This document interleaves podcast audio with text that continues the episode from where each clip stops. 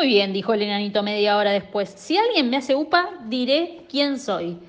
El capitán se apresuró a hacer la upa delicadamente y así, sintiéndose alto, el enanito tosió un poco, se arregló el gorro y dijo solemnemente, Yo soy el enanito Caroso Minujín, dueño y señor del bosque de Gulubú.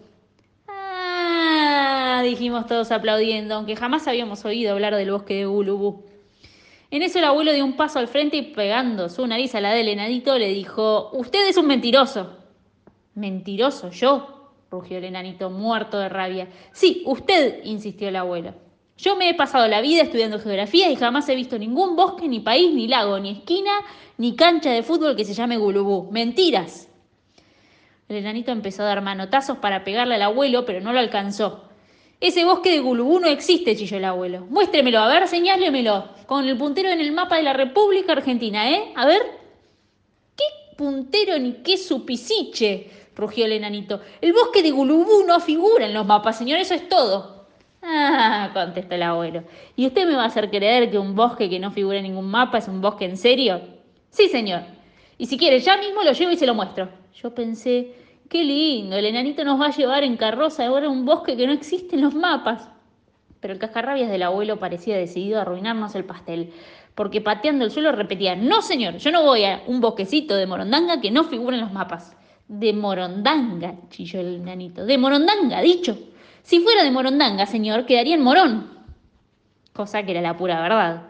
Bueno, si no es un bosquecito de morondanga, debe de ser un bosquecito de porquería, rezongó el abuelo, porque no quería dar su brazo a torcer.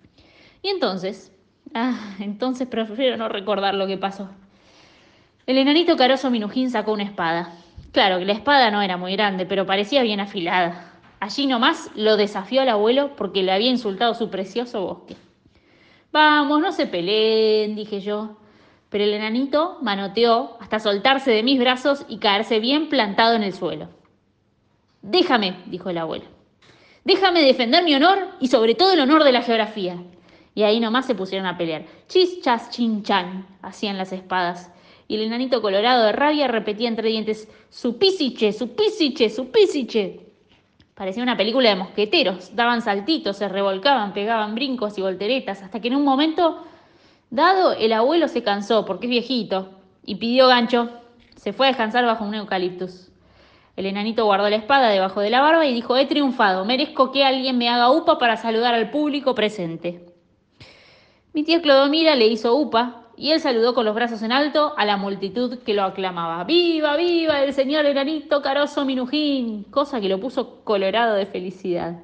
Y entonces dijo solemnemente, ahora los invito a todos a tomar chocolate en mi palacio del bosque de Gulubú, para que sepan que es cierto que existe. Vamos, vamos, chillaron todos menos el abuelo, muertos de ganas de pasar en carroza y tomar chocolate en un bosque desconocido. ¿Y saben qué dijo el bombero que seguía enfurruñado? Dijo nada menos que esta pavada. No me gusta el chocolate y el paseo me da pena. Yo lo único que quiero es mi sopita de avena. ¿Se dan cuenta?